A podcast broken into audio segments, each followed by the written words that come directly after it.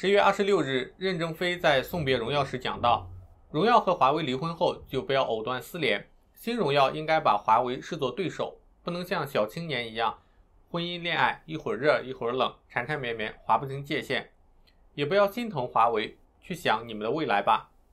新荣耀可以拿着洋枪洋炮与手持新汉阳造、新大刀长矛的华为竞争，谁胜谁负还不一定。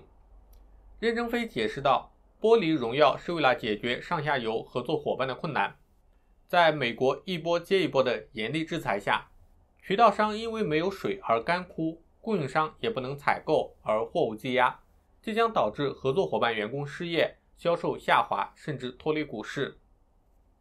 今天和大家聊两个问题：华为为什么会卖掉荣耀？被卖身的荣耀还能活下去吗？我的频道主要是讲和大家生活息息相关的金融知识，让你比别人更懂一点。喜欢的话，欢迎订阅，点开小铃铛。那我们开始吧。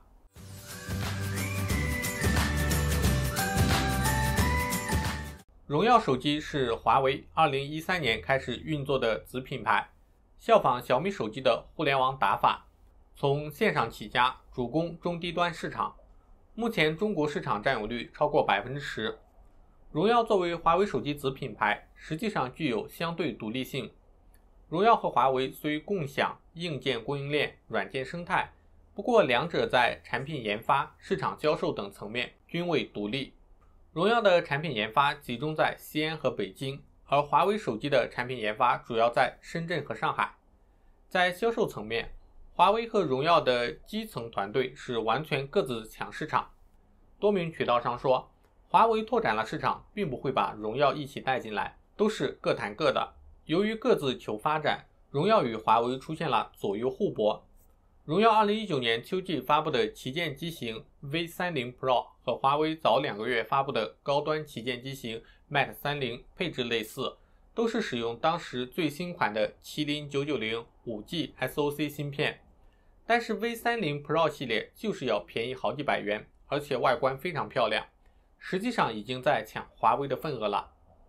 美国制裁之下，华为手机销量骤减。IDC 数据显示，今年二季度华为手机出货量五千五百八十万台，超过三星，位列全球第一，市场份额达百分之二十。但是到了三季度，华为的出货量骤降至五千一百九十万台，回到全球第二，市场份额降至百分之十四点七。荣耀则更受打击。据市场调研机构的数据，在2019年一季度，即美国首轮制裁的前一个季度，荣耀占据华为全球出货量的四成，在国内市场占比甚至达到五成。到今年三季度，荣耀在华为内部占比已经从历史高点的四成下降为百分之二十六。由于美国持续对华为进行制裁，华为供应链，尤其是芯片供应出现困难。之前的华为手机主要采用自己研发的麒麟芯片，该芯片由芯片代工厂台积电生产。在美国今年对华为的新一轮制裁下，台积电九月十五日之后就不能再为华为制造芯片，华为只能向外部供应商高通、联发科等采购芯片，但这也需要获得美国政府的放行。在华为负责五 G 业务的高管说。华为当初做荣耀是因为自研高端芯片有溢出效应，改一下就可以做低端，相当于一鱼两吃。但现在如果鱼都没了，还吃什么？八幺七制裁之后，如果华为只能生产一台手机，那肯定是优先保证华为，而不是荣耀。荣耀在华为内部其实已经没有了生存空间。考虑到供应链的挑战，华为自身的芯片供应已经十分紧张了。没有更多的余力去兼顾荣耀，所以最终选择了剥离荣耀，弃卒保车。而主打中低端市场的荣耀只能服从大局。今年七月发布的荣耀三零青春版和 X 十 Max 使用了联发科芯片，而其去年的版本均使用的是麒麟芯片。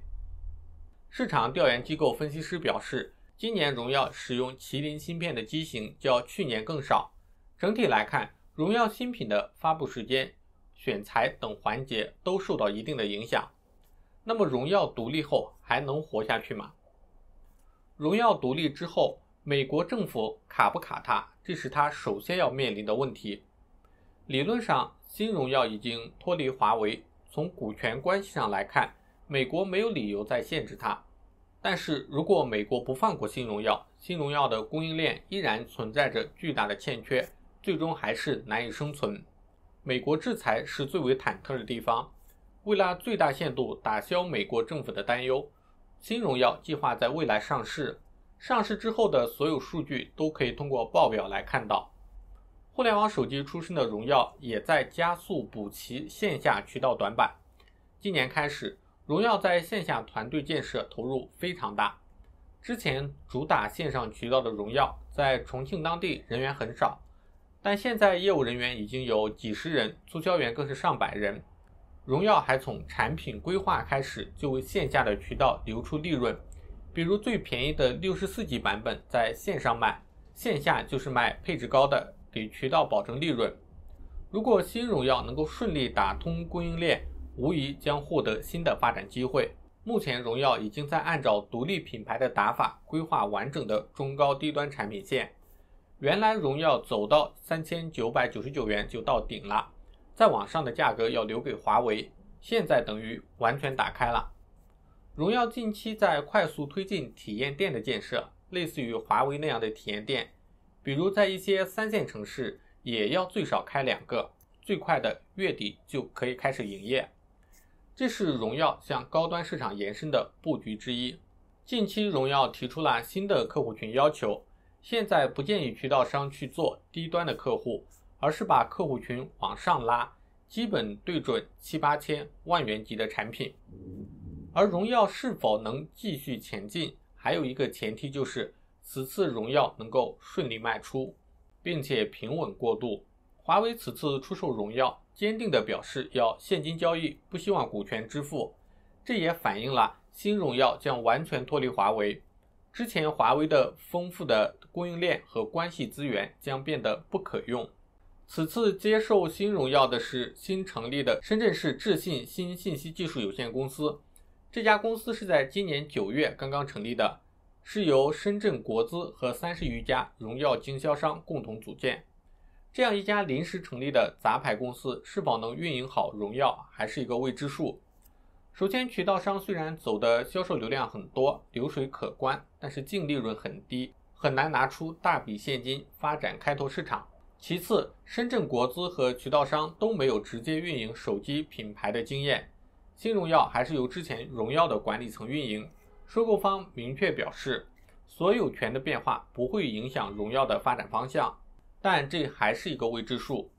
收购荣耀是以荣耀能够拿到芯片活下来为前提，预计收购落地还需要一定的时间。很多人寄希望于拜登政府上台后能够改变对中国强硬的制裁措施，但是这点依然存在很多的不确定性。目前，中美两国正处于竞争的关键时刻。事实上，中国在贸易、制造业等方面已经占据优势，但是中国真正的软肋是在高新技术产业，尤其是芯片产业。早在2018年，美国封杀中兴后，格力的董明珠就表示要500亿砸出芯片。两年过去了，500亿连一个泡都没有冒出来。同年，阿里巴巴收购芯片制造商杭州中天微系统有限公司。也是为了研发芯片。此外，阿里巴巴还相继入股投资了其他五家芯片公司，但是至今也没有什么大的进展。中国芯仍然是漫漫长路。以上就是本期视频的内容，喜欢的话欢迎点赞，也可以订阅我的频道，这样就能看到更多的精彩内容了。那我们下期再见，拜拜。